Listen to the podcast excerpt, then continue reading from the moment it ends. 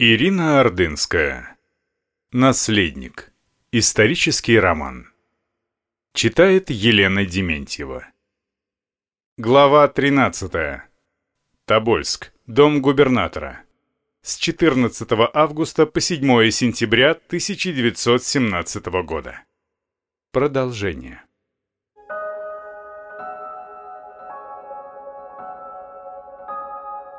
Прошла всего неделя жизни в доме бывшего тобольского губернатора, и как-то незаметно, благодаря размеренности ежедневного распорядка, в существовании царской семьи установился покой, которого в последнее время так не хватало в царском селе. Утренние ранние чаепития с горячими булками, занятия младших детей до завтрака, после него долгая прогулка, ланч, снова занятия и, наконец, обед – когда у стола собиралась не только семья, но и свита. Вечерами в гостиной император или Валя Долгоруков, изредка и месье Жильяр читали вслух, потом желающие играли в карты, шашки или лото.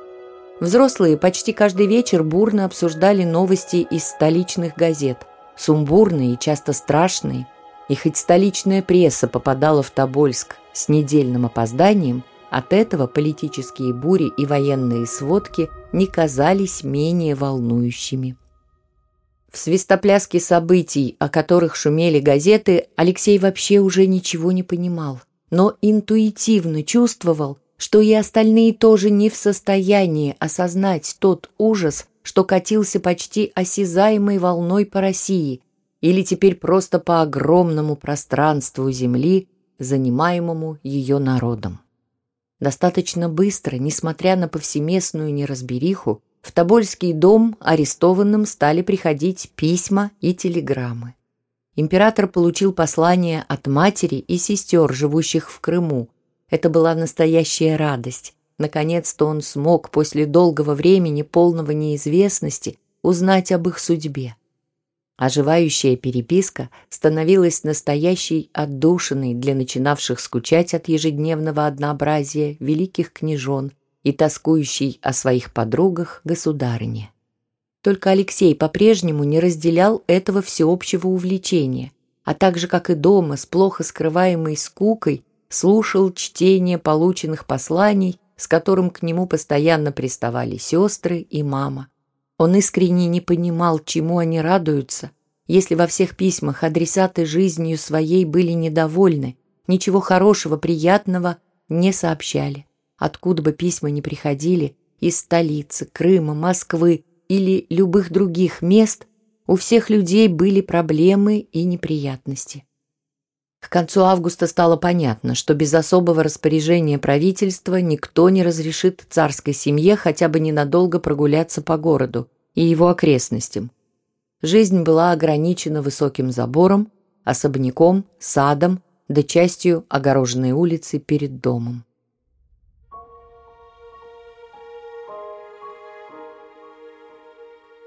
Тобольцы по-разному относились к месту, ставшему пристанищем для августейшей семьи.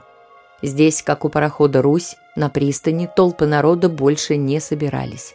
Стража категорически запрещала прохожим останавливаться надолго у губернаторского дома. В большинстве горожане снимали шапки и кланялись, проходя мимо особенного дома, пугающего охраной и высоким забором, оттого напоминавшего тюрьму но были и такие, кто грозил кулаком или плевал в его сторону. К первым, как правило, подбегал кто-то из солдат охраны. Господ побогаче вежливо, но настойчиво просил надеть головной убор, а простой люд охаживал криком и бранью, так что несчастный крестьянин, нахлобучив шапку, старался побыстрее унести ноги. Нагрозивших царской семье просто не обращали внимания, Впрочем, им также не разрешали надолго задерживаться. Вечерами, пока не стемнело, княжны любили усаживаться на широких подоконниках в своей комнате. Теплая сухая погода, устоявшаяся в конце лета, позволяла держать окна открытыми, из них можно было рассматривать расположенную рядом улицу. Со второго этажа отлично были видны гуляющие или спешащие по своим делам тобольцы – их одежда, прически, поклажа. Куда шли все эти люди, как они жили, сестры могли только догадываться. Иногда они придумывали имена понравившимся или, наоборот, неприятным людям, сочиняли им судьбы. Особенно такое развлечение нравилось Анастасии. «Смотрите, какая миленькая пухленькая девчушка!» кивала она в сторону пробегавшей мимо босоногой девочки лет семи. «Ей подойдет имя Фёкла или Настюша».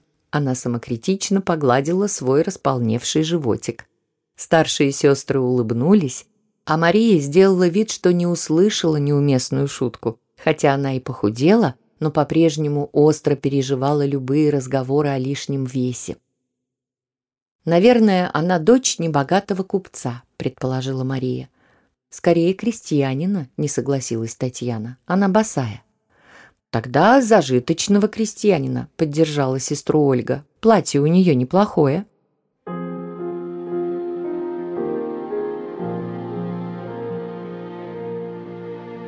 Княжны первыми заметили человека, который несколько раз в неделю стал приходить к их дому. Это был отставной военный, сухой, морщинистый старик. Он никогда не подходил близко к дощатому забору вокруг особняка. Стоял всегда на другой стороне улицы, поэтому солдаты не сразу его замечали или, может, делали вид, что не замечают. Старик был одет в сильно поношенный парадный офицерский мундир, который украшали несколько орденов. Бог знает, за какие подвиги полученные и в какие давние войны. Сняв форменную фуражку, держа ее на локте согнутой руки, боевой офицер каких-то давно прошедших сражений, склонив голову, часами простаивал у царского дома. Никто не спрашивал, что нужно ему, зачем он приходит. Сгорбленная фигура старика трогательная и печальная, вскоре стала почему-то необычайно дорога всем обитателям дома. Он пришел, как правило, первой замечала его Анастасия и сообщала остальной семье. Княжны придумали старику героическое прошлое. Алексей, который никогда не мог долго усидеть с сестрами на подоконнике, ему сразу становилось скучно бесцельно разглядывать людей. Этого человека старался получше рассмотреть, особенно его награды.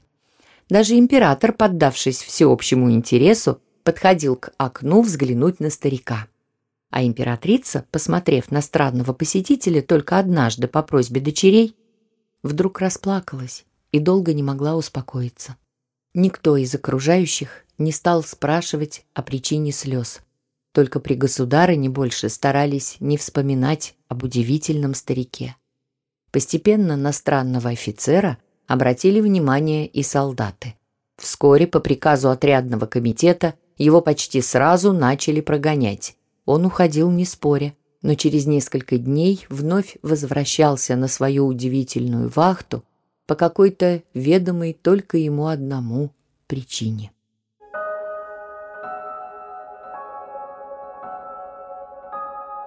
К новой жизни постепенно привыкали – Комнаты у всех быстро стали уютными. Сложнее оказалось обустроить двор.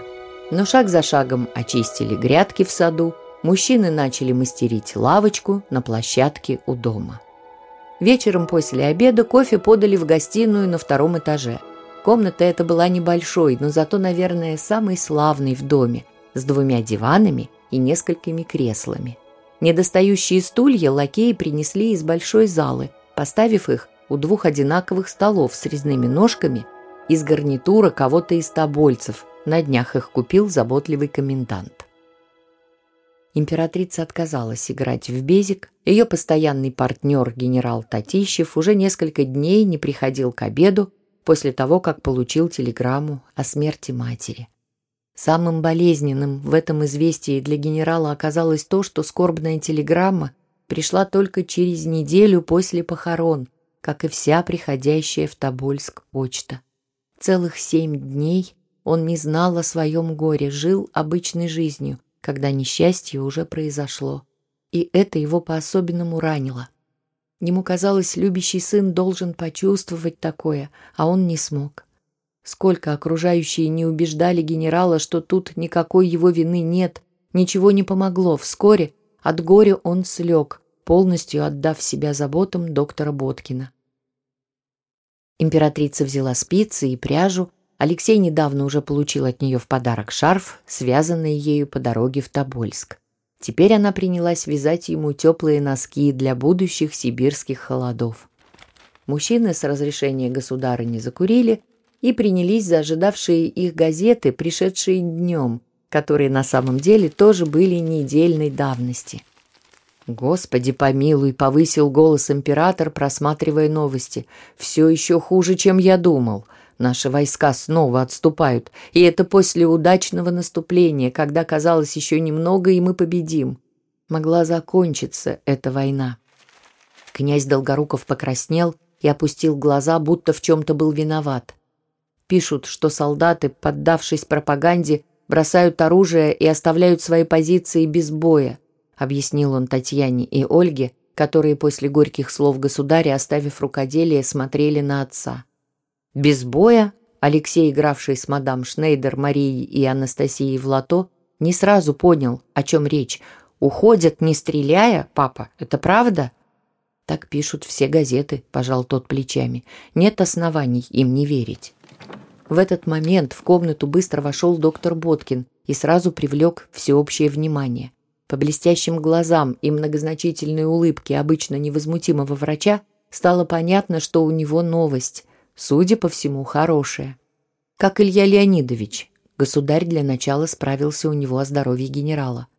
Ему лучше, Ваше Величество. Без посторонних приближенные по-прежнему обращались к членам царской семьи согласно их титулам. «Мне кажется, вы что-то хотите нам рассказать, Евгений Сергеевич», не стала скрывать свое любопытство императрица. «Только что приехал мой коллега», он, не скрывая удовольствия, широко улыбнулся. «Доктор Деревенко!» — вскочил Алексей. «А Коля приехал?» Лото вмиг было забыто. Да, Владимир Николаевич приехал с семьей. «Вот отличная новость!» Цесаревич покружил по комнате, стараясь заглянуть каждому в лицо, чтобы все разделили его радость. «Теперь Коля будет приходить ко мне. Я письмо ему напишу», — рванулся он к двери.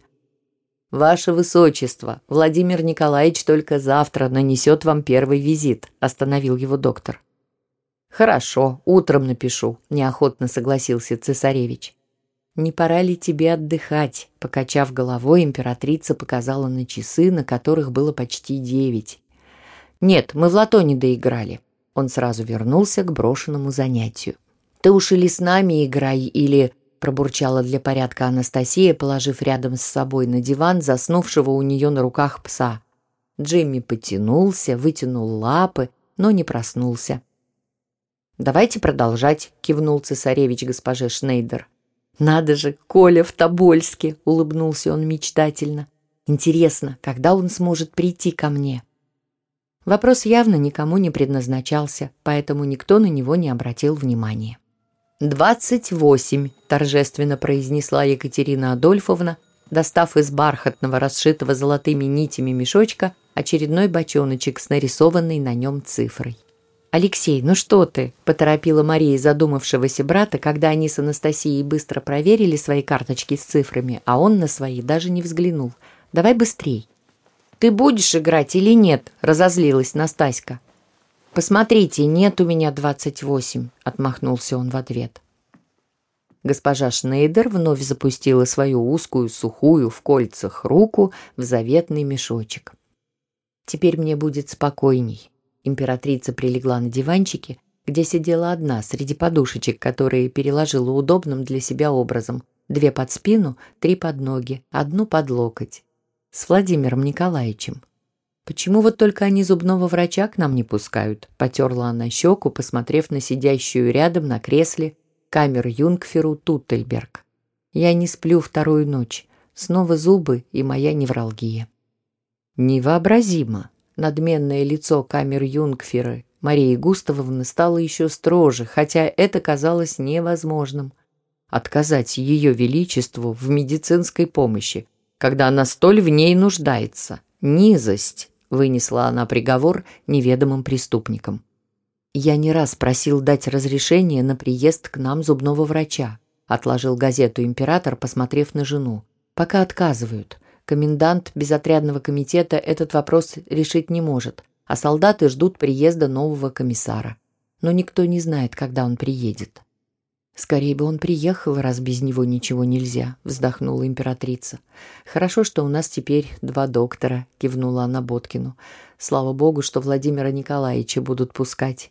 Бедная Рита, может быть, она уже дома?» — вспомнила она свою юную фрейлину Маргариту Хитрово, которая несколько дней назад приехала из Петрограда, но ее не пустили в губернаторский дом. После допроса и обыска отправили назад в столицу. Я видела ее только в окно. «А Настенька как?» – спросила государыня у Боткина, который, как врач, мог видеться со всеми арестованными и даже свободно передвигался по Тобольску, а сидящей под домашним арестом фрейлине Анастасии Гендриковой, без разрешения посмевшей встречаться с опальной Ритой. Ее снова обыскивали. Не объясняют, что ищут. Наверное, подозревают, что Рита могла ей что-то передать, только непонятно что, пожал плечами доктор. Бедная Настенька, вздохнула императрица. Не волнуйтесь, ваше величество, отодвинув чашку с недопитым кофе и положив на освободившуюся на столе место газету, месье Жильяр попытался успокоить императрицу. Я тоже сегодня видела Анастасию Васильевну. Она отлично держится. Хорошо, если так, потерла виски государыня.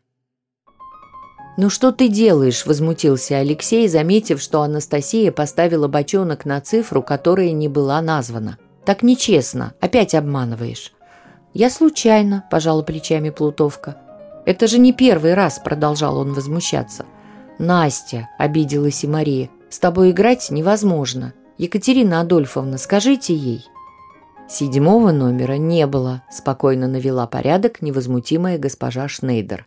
«Пожалуйста, освободите эту клетку», — показала она пальцем на одну из фишек на карточке Анастасии. «Подумаешь, ошиблась». Швыбзик убрала бочоночек, ставший поводом для возмущения партнеров по игре. «Тише, вы всем мешаете», — не выдержала императрица.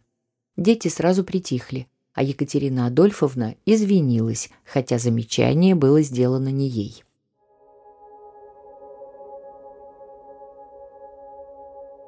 Уже лежа в постели, Алексей с удовольствием помечтал о том, как интересно будет вновь поиграть с Колей, потому что с солдатиками одному воевать скучно, они лежали в коробках без дела.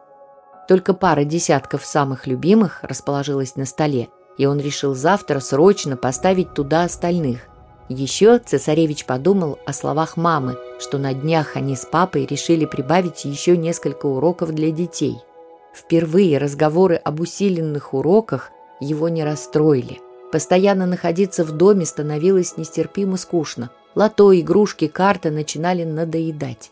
Прогулки во дворе на небольшом пространстве, огороженном забором, мало радовали – Поэтому пусть будет побольше уроков, решил Алексей. Они станут хоть каким-то занятием. Бездельничать целый день было невыносимо. Он улыбнулся неожиданно пришедшей забавной мысли. Ему раньше в голову никогда не приходило, что, будучи здоровым, можно скучать. Еще полгода назад только болезнь делала его жизнь затворнической, невыносимо тягучей. А вот теперь он уже долгое время был здоров. Но какая несправедливость! Снова заперт – да еще в чужом особняке в незнакомом городе, который к тому же посмотреть не разрешали. От досады он даже несколько раз перевернулся в постели сбоку на бок. Чтобы успокоиться, решил прочесть про себя несколько молитв. После них действительно на душе стало легче. Сразу почему-то вспомнился симпатичный тобольский батюшка, как благодарна ему мама за то, что тот почти каждый день проводит для них в доме службы, и монахи не приходят с ним хорошие, приносят много вкусной еды из монастыря. Мама с сестрами готовят к службе в зале перед иконами в углу подобие престола алтаря, покрывают высокий стол красивыми салфетками, собственноручно вышитыми золотыми и серебряными нитями. Дьякон возжигает фимиам в кадиле, начинает сладко пахнуть церковью. От воспоминаний как будто и правда запахло ладаном, и Алексей незаметно сдался сну. Перед утром на рассвете цесаревич несколько раз просыпался от непонятной тревоги из-за неясных видений, которые проносились без следа. Невозможно было понять, от чего замирало сердце. Однажды на глазах даже остались слезы, но их причина не отложилась в памяти, и вдруг картинка стала яркой, четкой, как действительность. Ему никогда не снилась музыка. Вот и сейчас она зазвучала где-то внутри него самого четкими торжественными аккордами, заполняющими пространство так, что от нее нельзя было укрыться. Она звучала в незнакомом храме, который быстро на глазах расширил свои белые совсем без росписи стены до размеров огромного собора. У Алексея захватило дух от высоты сводов, уходящих к изогнутому потолку купола. Внизу стояли люди, плотно прислонившись друг к другу плечами, и все смотрели на него. Неожиданно они расступились, от алтаря к нему навстречу пошел священник в старой потертой монашеской рясе с большим из простого металла крестом, на вытянутых руках он нес корону. Алексей мог поклясться, что где-то видел это славное, доброе, старческое лицо. То ли это был кто-то из святых с образов над маминой или его кроватью, то ли тот странный старик, что здесь, в Тобольске, часто стоял у дома приютившего их. Старик поманил его к себе не движением руки, а одними глазами. Алексей пошел к нему, хотя идти среди толпы угрюмо молчащих людей было очень страшно. Необычный священник высоко поднял руки над головой Алексея, надел на него корону и сказал совсем не торжественно, а скорее грустно «Венчается». Больше цесаревич ничего не успел услышать, потому что Нагорный, тихо зашедший в комнату, случайно задел книгу на краю стола, та упала, и хотя звук получился не очень громким, Алексей сразу проснулся. «Простите, ваше высочество», — расстроился матрос. «Я не специально. Надо ж, как неловко получилось. Будете дальше спать?» «Послушай», — цесаревич еще был под впечатлением необычного сна. «Мне старик в церкви приснился. Он корону мне на голову надел. Людей вокруг было много, только досмотреть до конца я не успел». «Так что ж, почему ты перекрестился дядька? Известное дело». Наследник вы, как ни крути, ваша эта страна, чтоб злодеи не говорили. Думаешь, к этому сон? А еще к чему такое цесаревичу привидеться может? Кто знает, как дело дальше повернется. А если дойдет до людей, что без царя совсем плохо? Без царя как в голове нельзя, так и в жизни. Может, сон и в руку будет. Что? Не понял цесаревич. Ну, в смысле, сбудется.